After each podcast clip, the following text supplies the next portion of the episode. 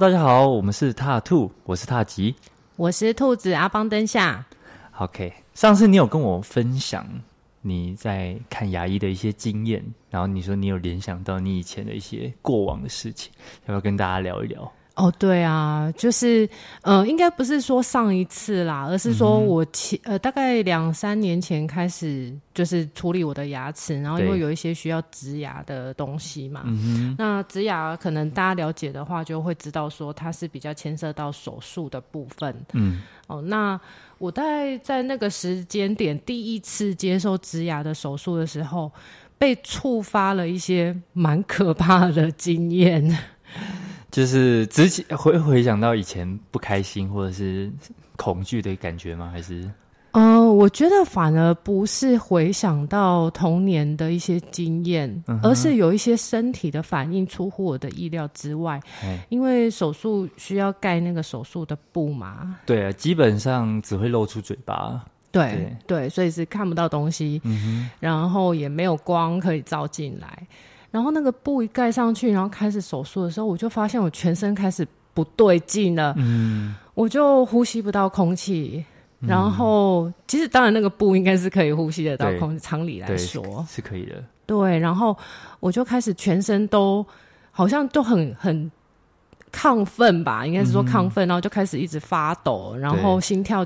跳得非常快，嗯，然后我整个换气换不过来，然后到最后我整个全身都麻麻的，然后我就举手说：“你赶快把我的那个布拿下来，我快要不行了，我已经快死了。”哇，啊！然后医生帮你拿下来之后，他一开始有尝试说服我，他就说：“你现在手术到一半啊，这样子怎么等干嘛的啊？”对，我就说：“不行，我真的要死了。”嗯，然后他就把布拿下来，然后我全身。都起疹子，我靠！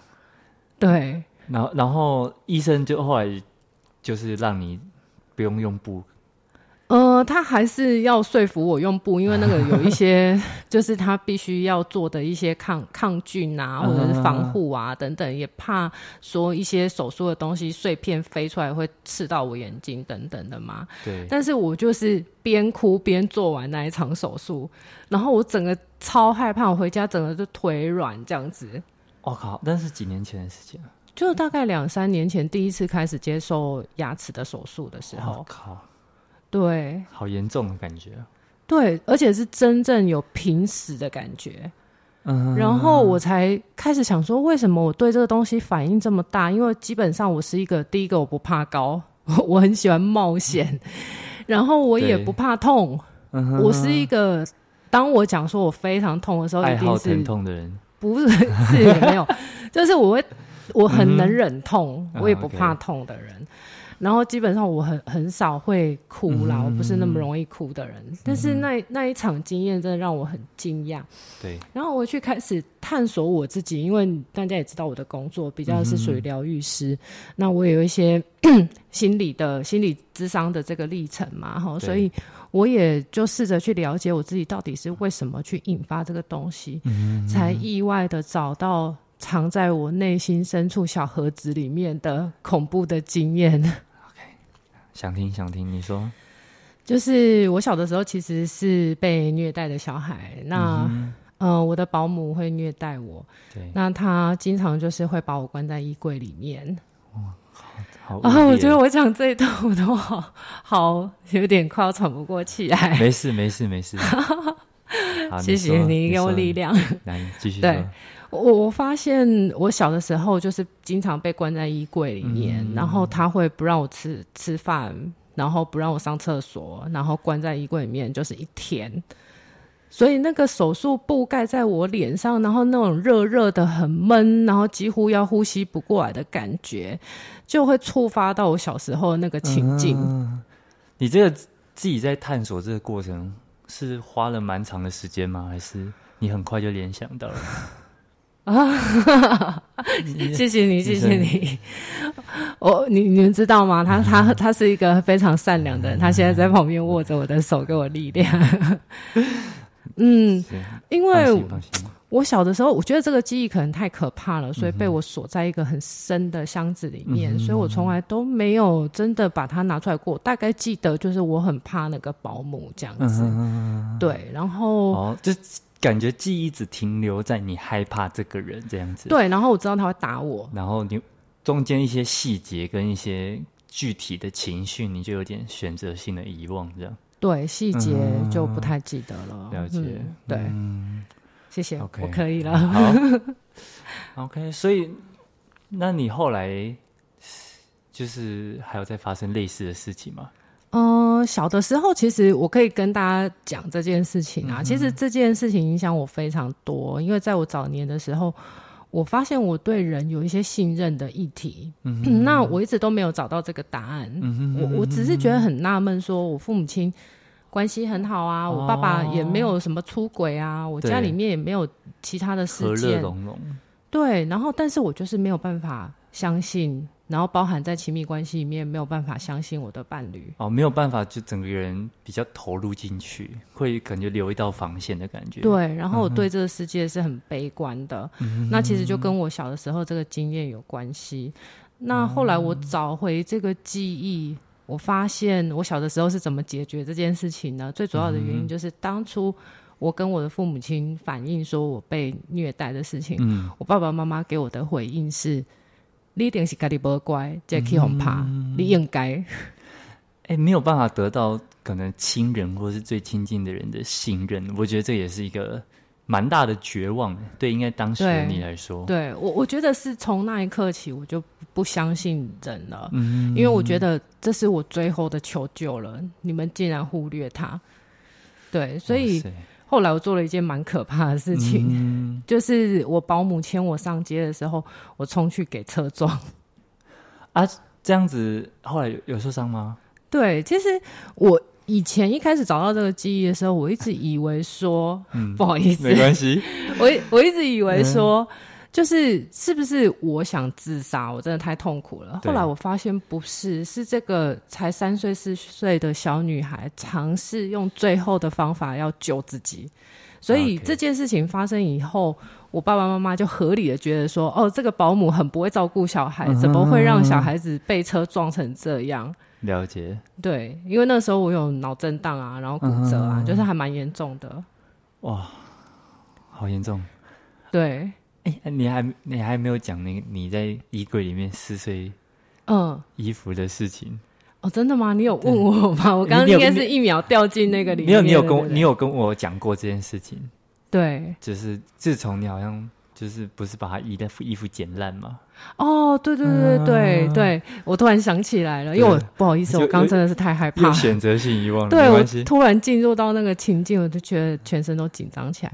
我我小的时候曾经有一次，就是被关在衣柜里面，然后因为我一直。敲那个门，叫他放我出来，他都不愿意放我出来。然后那一天我很生气，然后我就在里面拿到一把那个裁缝的剪刀，我就把他所有的衣服都剪烂。啊，所以他就不敢把你再关进去了。对，他就不敢再把我关进去了，嗯、但是他还是会打我嘛。嗯、对，所以后来最后最终的解决方式就是我刚刚讲的那个，我跑去给车撞。哦，所以从此之后你就跟他没有再有接触了。对，但是这件事情好像也让我学到一个成功的经验，也就是说，我凡事只能靠我自己。嗯，然后、啊、就比较独立自主一点。对，然后也许我会用一个比较过度的激烈的反应来处理一些事情，这样子。哦，对，了解。那所以其实。嗯所以其实大家会发现说啊，就基本上很多人其实跟我一样，就是并没有发现说自己是有 PTSD，也就是创伤后压力症候群。对，你是因为有相关的一些背景，你才比较能够来去反复自我觉察。但如果对于一般民众来说，他们可能就。呃，不一定会把它联想在一起。没错，没错，因为它藏得非常深嘛，嗯、它藏在我们的无意识里面。而且我觉得有点是要去自己掏自己最内心那个潘朵拉盒子的感觉，因为嗯，通常藏在那边，它表示是你自己会不愿意去打开它。对，那其实这个察觉过程就是你要去先第一个就是要先去正视它，面对它，你才有办法接受它。对对，像我的课程里面会带这个做觉察嘛，嗯、那我就会发现很多学生快要挖到这个答案的时候，就会突然觉得说一下，对我好像要忙什么啊，什么东西干嘛？嗯、我在。煮饭啊，要去带小孩啊，对，给自己一些理由、就是，下一次想要逃避这样子，对，下一次想要逃避，对。对。那像我有一个呃。这算个案吗？但不是我的个案，可以跟大家分享啦。哈、嗯，就说我之前去上了一个非语言讯息的课程。那所谓的非语言，指的也就是说，不是透过语言来展现的一些讯息。好，那这个老师他以前在美国是在当咨商师的，那他就讲说，他有一个个案呢、啊、是黑人哈，那这个黑人呢练得非常壮，嗯，他他形容说像巨石强森啊，就非常有画面哈。他说这么壮的一个人，然后来到我的智商室，可是。当我就是觉得哎脚很酸，我想要换个脚的时候，就是这么轻微的动作，嗯、我发现他竟然下意识的往后退。那或者是说，哎，我想要翻阅我的资料，对，转身拿个东西，哎，他好像也会有一些反应。那他觉察到这些非语言的讯息，就询问他说：“哎、我有注意到，在我做一些小动作的时候，你好像会有一些下下意识往后退的一些反应。嗯、那你觉得那个是什么？”结果他说，当下那个撞得像巨石强森的黑人，当场落泪爆哭。哇！对，然后他就说，那他后来接着往下问，才知道说。原来他小的时候是被家暴的小孩，那、他爸爸有严重的酗酒问题，所以不是说你不乖才会被打，嗯、是他只要心情不爽，他就会打你。打你。对，而且他是没来由的，突然抓了一个东西就往你那边丢，所以他必须要活在一个高度紧张的感觉，对，高度警觉的状态，所以他只要察觉到哎别人有什么小动作，风吹草动，对他就他就很紧张，对，然后他也一直哭，他就说。我也正是因为这样，所以才会把我自己练得那么壮嘛。嗯嗯嗯。对，因为他想要防卫自己，就像那个补偿心态。对，那个馆长也是嘛，他自己也有讲，他练得这么壮，是因为他小的时候有被家暴。嗯。对。好啊，所以大概跟大家讲解一下，就是就是他的机转是怎么样的呢？其实齁。呃，也许大家不像我们一样哦，就是有这种悲惨的童年啊。嗯、我我相信不是每个人都这样子，不要比较好啦。对对对，可是呢，这些东西哦，其实都潜藏在呃我们的生活中。嗯、好比说，我们举一个例子哈，有一些人呢，他们非常在意人家没有已读不回他。哦，好，那对很多哎、欸，对感情问题就是引这个引发的，真的。那他可能下意识第一秒钟心里面想到的就是说他是出轨，对你已读不回我，你是不是不要我了？你在躲我？啊、哦，还是说你你是不是觉得我很烦？啊、对，那这些东西其实也跟过去的童年创伤是有关的。哦，这是很多人会遇到的状况，对，但不会去。觉得它是一个问题，对对，但它确实造成很多关系的破裂，没错，还有很多类似的哦。所以，我们下意识第一秒跳出来的那个自动化的反应，对，哦，就是说，哦，我觉得他是不要我了，哦，我觉得他在躲我，对，或者是说他一定是爱上别人了，等等这些东西，其实都很有可能跟你童年的一些创伤有关，对，也许没有严重到是 PTSD 的状态。但是呢，其实也深深的影响到我们的生活。好像有个不到 PTSD，它有个说法叫做创伤后压力反应。哦，对对对，就不到症候群，但是它一样，你在有一些状况的时候，你会有一些反应出来，会比较容易去责怪自己。可能小对小时候就责任归咎在自己身上啊，觉得啊，这这都是你的错啊。就像你刚才说，嗯。你保姆打你，然后你爸妈反而觉得是你的错这件事情，对，就久了，你可能就会真的好像会比较容易检讨自己。嗯，嗯我我我觉得我好像不是检讨自己，我我觉得我模模模组里面应该是很容易觉得，反正别人帮不上我，哦、反正他们也不想帮我，这这是我的信念，在过去的信念，就自己来，对对，嗯、或者是。这些人帮不了我，他们不懂我。那刚刚我们有讲到这些东西啊，嗯、它就像是自动化弹出来的一些视窗，对，对不对？所以它被我们心理学里面讲说叫做自动化的思考哈，嗯、它潜藏在我们的无意识里面，不太容易被觉察。嗯、那所谓的这个自动化思考呢，它是一个模组，嗯，然后也就是说类似的情境会触发相应的情境，嗯哼，那它的机转是怎么样的呢？我们的大脑里面呢，有一个叫做杏仁核的地方，对。它是专门储存恐惧的地方，对，处理压力情绪啊，对对。那这些东西呢，其实哦，它都关乎到我们的生存。事实上哦，嗯、大脑有这个这个结构哈，它是为了保护我们，能够让我们避开危险嘛。对对，所以当你小的时候呢，有一些事件，它会影响到你的生存，哦，那这些东西也就会象征你的恐惧，就会被储存进杏仁核里面。对。对，那杏仁核一旦被触发，也就是说类似的情境发生的时候呢，嗯、它就会释放肾上腺素，大量的肾上腺素会让你立刻的陷入到战或逃或者是木僵哦，就假死的状态这样子。嗯、它会分泌压力荷尔蒙。对对，对，那通常呢，我们前额叶会有释放出一些安抚我们的这个讯号嘛，比如说、嗯、没事的，好这个。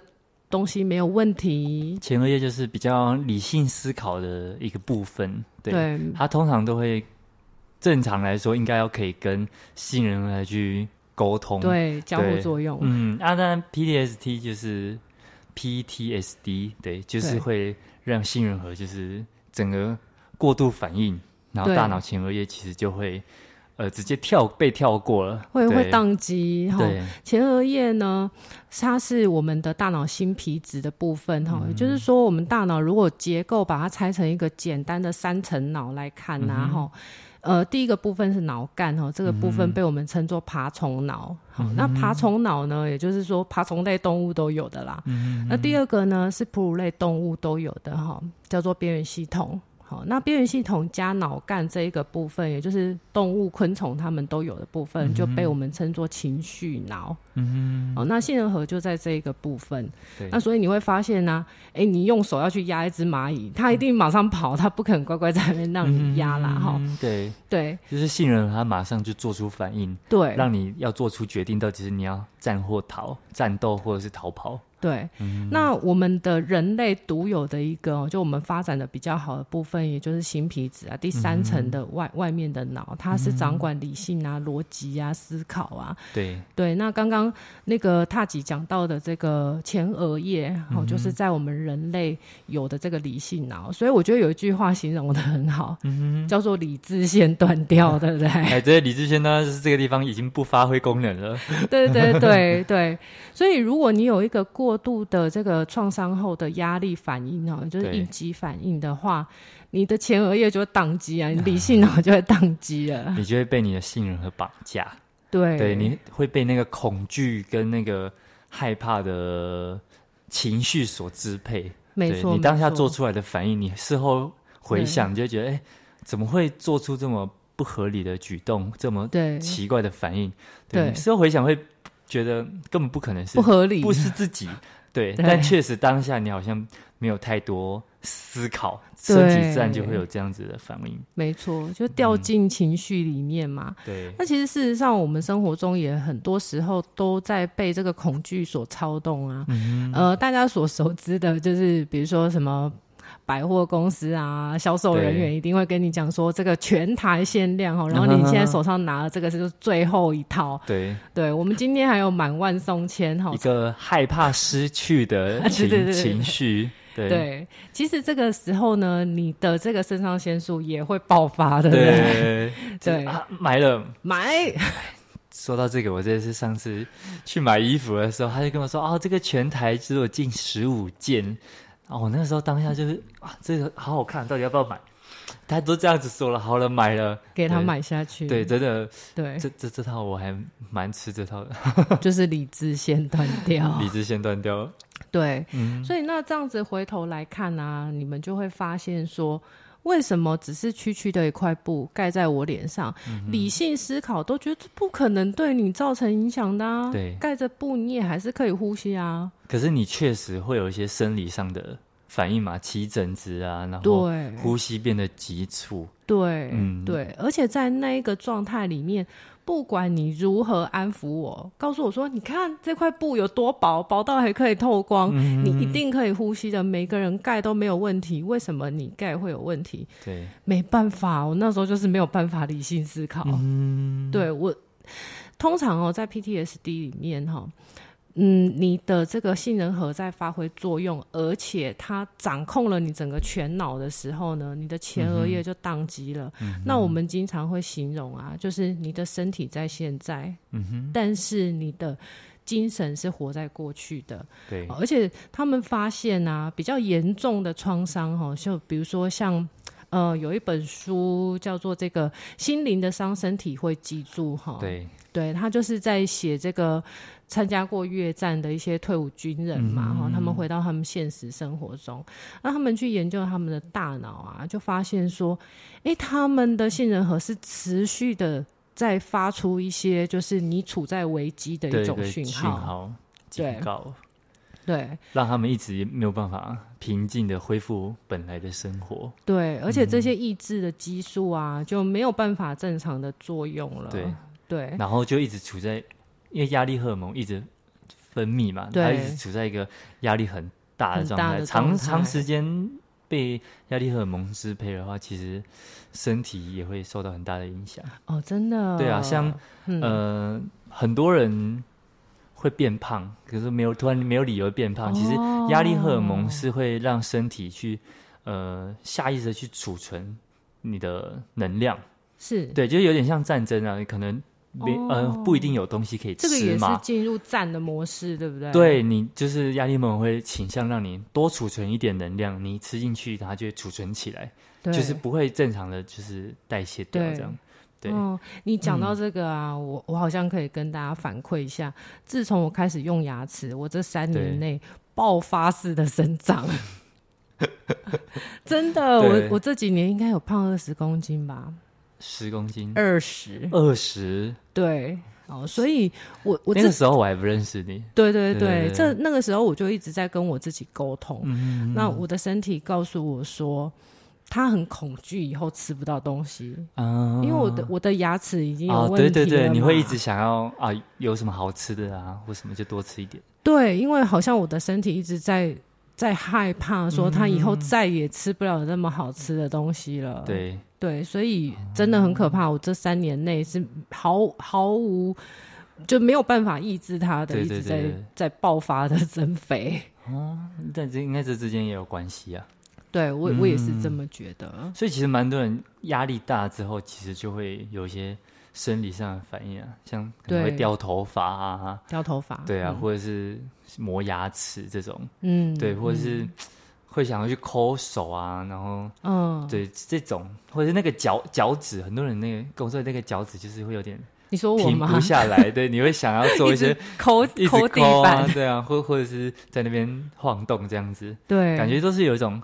很不安的，一点点那种不安的情绪在里面。还有一个就是跟你的工作有很大的关系，就是你会发现有些人肌肉会很紧绷，对不对？也会，对，下意识就是身体会想要缩起来保护自己的那种感觉。对对对，所以呀，像我我我自己啊，当初来找你的时候，你就有发现我有很严重的耸肩的问题，对不对？对，耸肩。对，想要保护你的脖子。对，其实耸肩也是一个在我们讲这个非语言信息里面，就是说自我保护跟防卫嘛。嗯、对，对你处于一个焦虑跟紧张的状态嘛。嗯，对啊。哦，这样其实把它理一下，发现真的是会层层的互相影响。对，对它影响的层面非常的广。对对，所以其实有时候，嗯、呃，这些问题可能表面上好像不太需要去解决。因为你可能遇到这样的状况，不是呃会一直遇到，对。可是他其实像你说的，你这是一遇到，对你后续三年的生活，其实一直都有影响到现在。对啊，而且你看你，你你怎么会想到就一块布盖在我脸上，我整个就有平死的感觉？对对，还胖了二十公斤。对啊，而且你知道 PTSD 哦，嗯、它比较特别的一个是，它是由生理回来影响心理。嗯、当你的恐慌发作起来的时候啊，对，你是会真正有一些生理的反应，然后你荷尔蒙，对你是因为有濒死的感觉而感觉到害怕跟恐慌。对，嗯，濒死。哦，是濒死，濒临死亡啊！好，濒临死亡，谢谢。刚才一直不知道要不要讲，非常不好意思。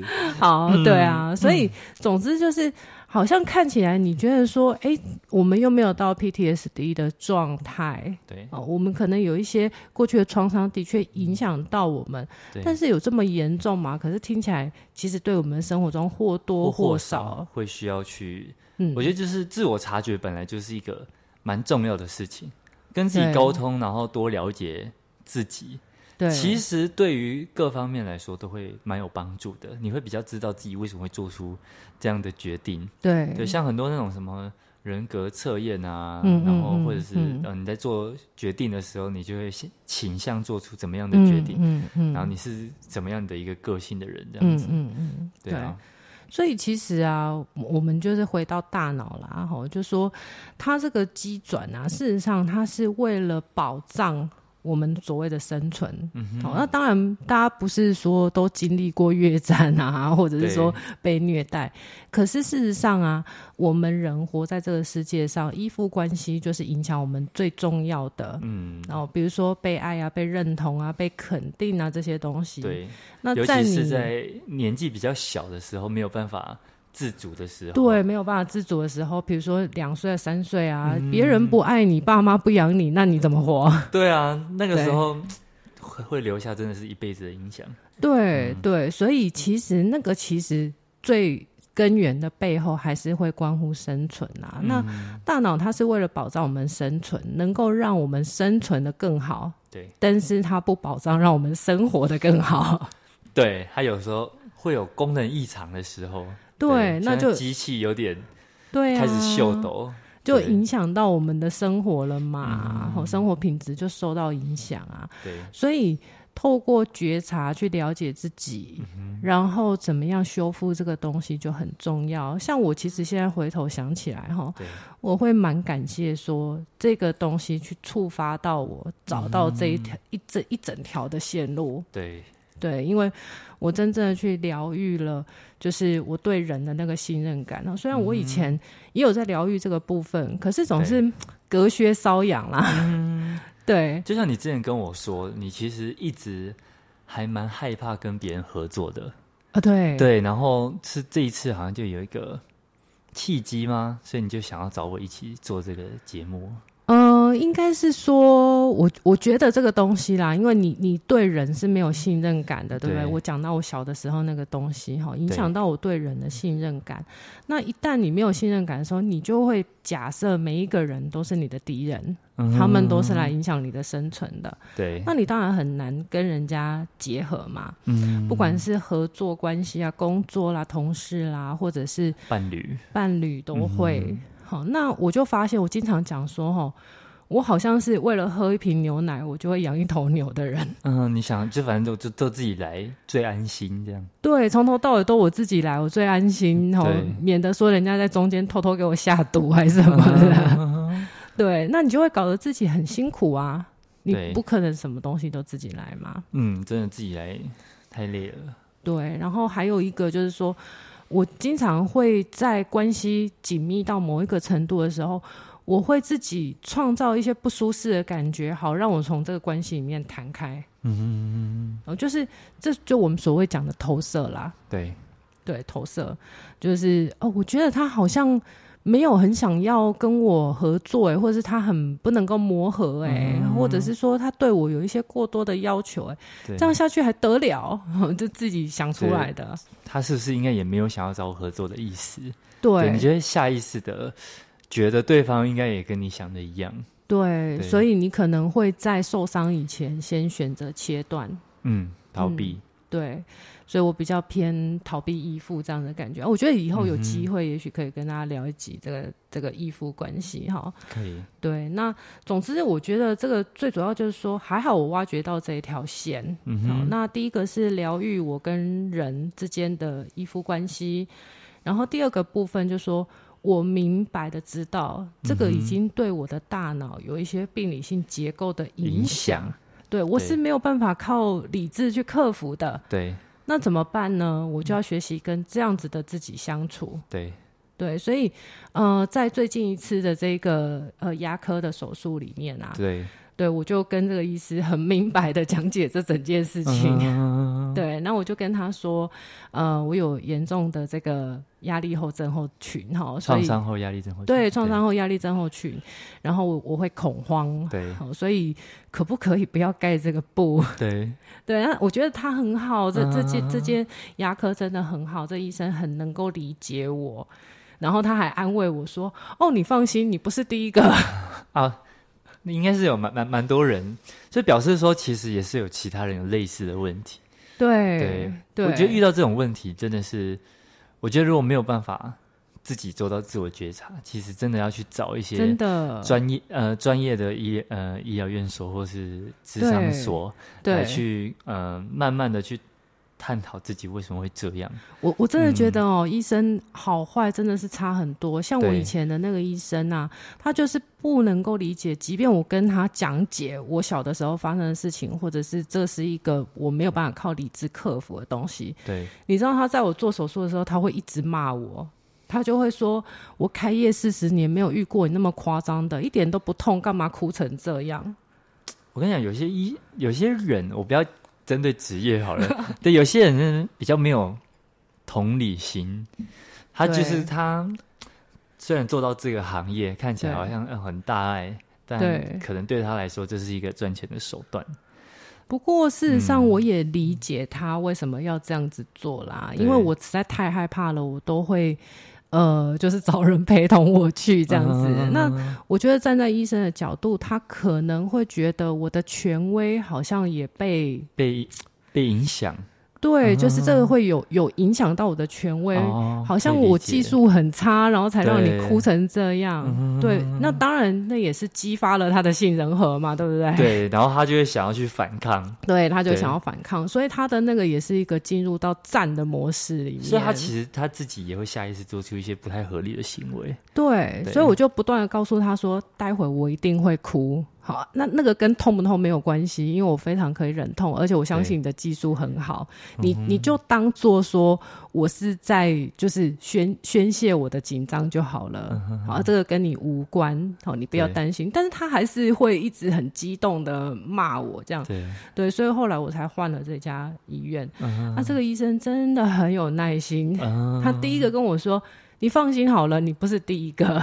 他说：“那待会我跟你商量一下哈，对我们戴一个透明的护目镜可以吗？因为他要保护你的眼睛。Uh. 那我就不给你盖布了，好，然后你会看得到外面，这样子可不可以？”好温柔哦，我的天啊！对，他真的很温柔，然后牙柱也很帮忙。对，原本帮我安排牙柱知道我我有这个事情，他还说，还是不然我那天不要排休，我陪你，你会不会好一点？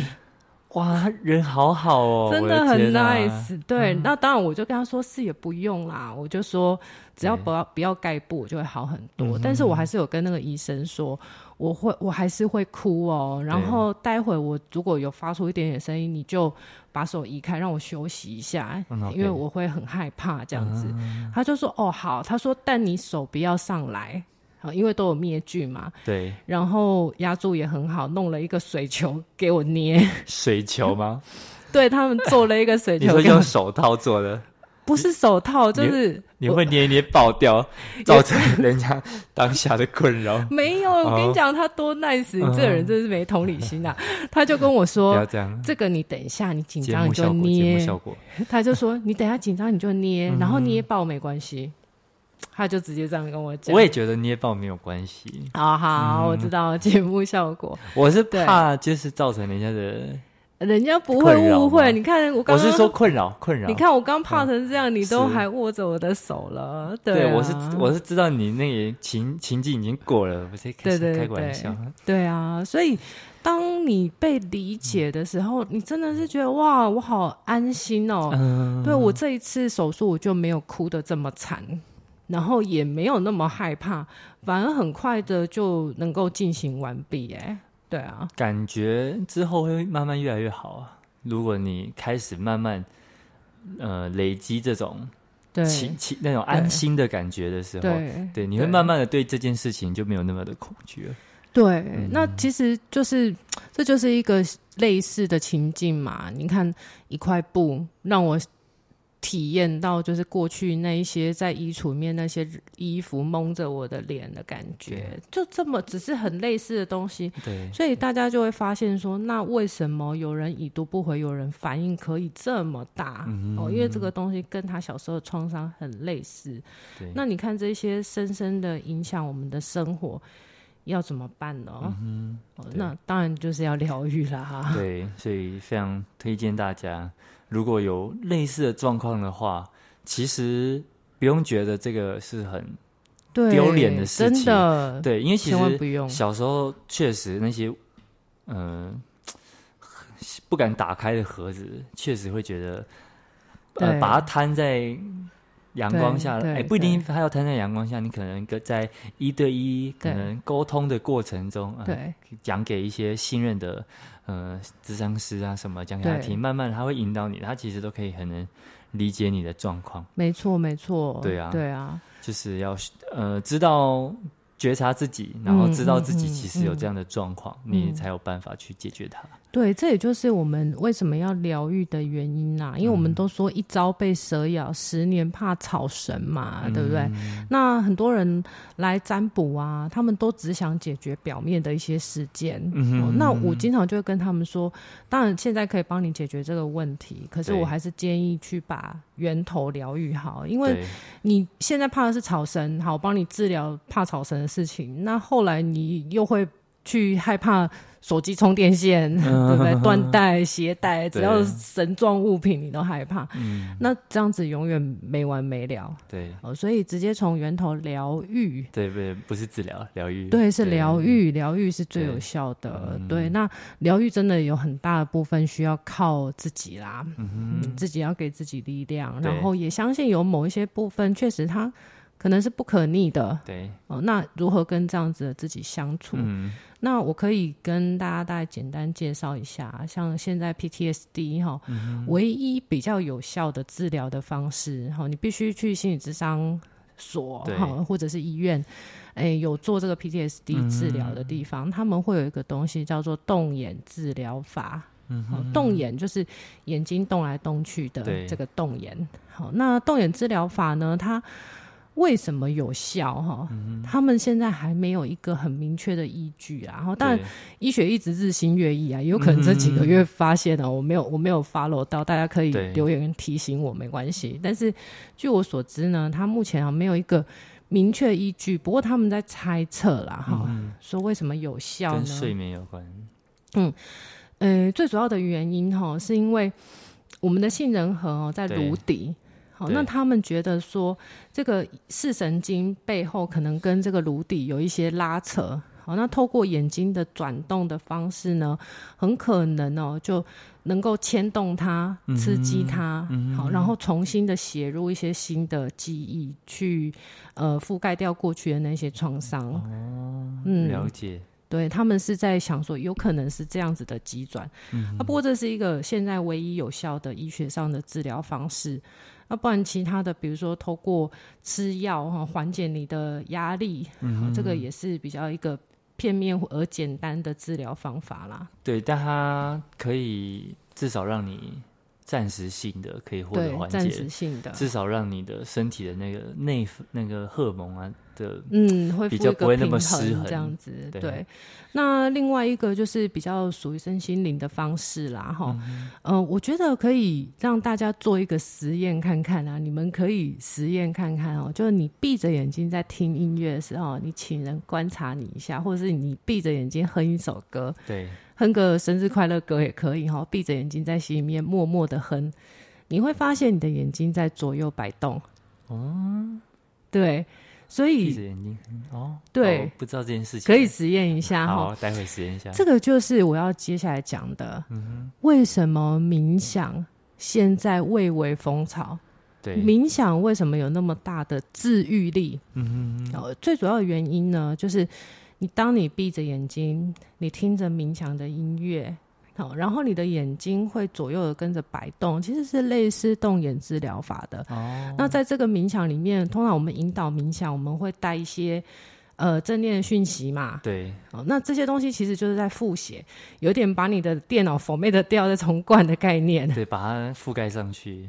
对，把它覆盖上去。嗯、所以，当你知道你小的时候的这些创伤，你尝试想要疗愈它，哦，用冥想也是一个可以搭配的方式啦。嗯，那另外就是说，它跟脑波也有一点关联。比如说，我们在紧张的状态里面的时候，我们脑波都会呈现在一个贝塔波的状态。嗯，哦，那贝塔波它是让我们可以集中注意力，然后。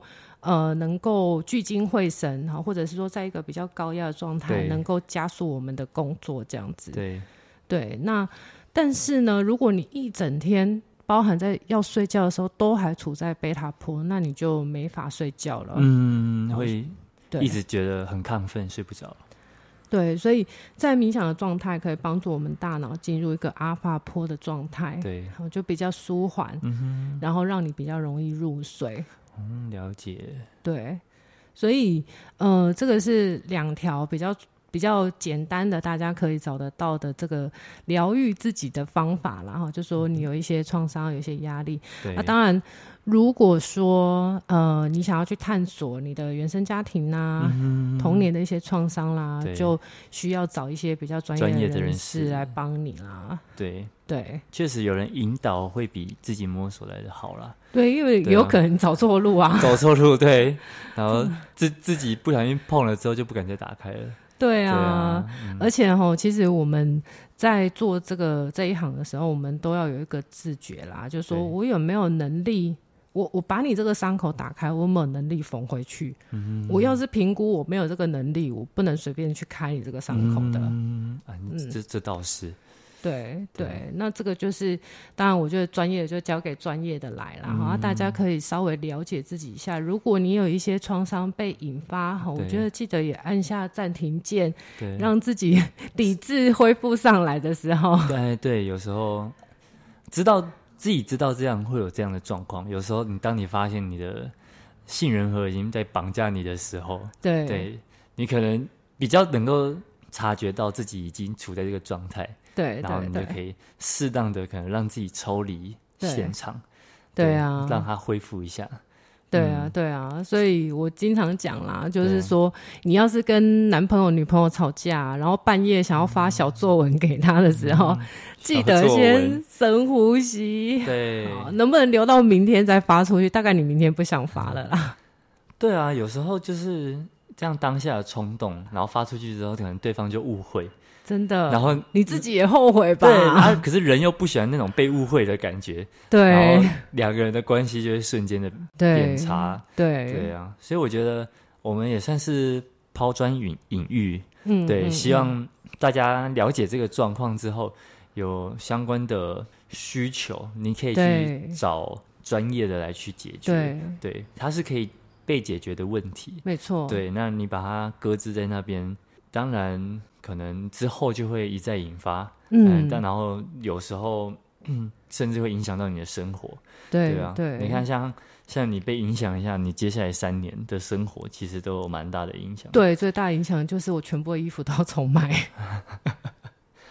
好，没关系。我们继续运动，好，让你穿回以前的衣服。对对，没错。好啦，okay, 好、嗯，那今天这集就到这边哦。嗯啊，大家有相关的经验可以留言给我们，对，好，大家上面互相分享。嗯，好，好，就这样，拜拜，拜拜。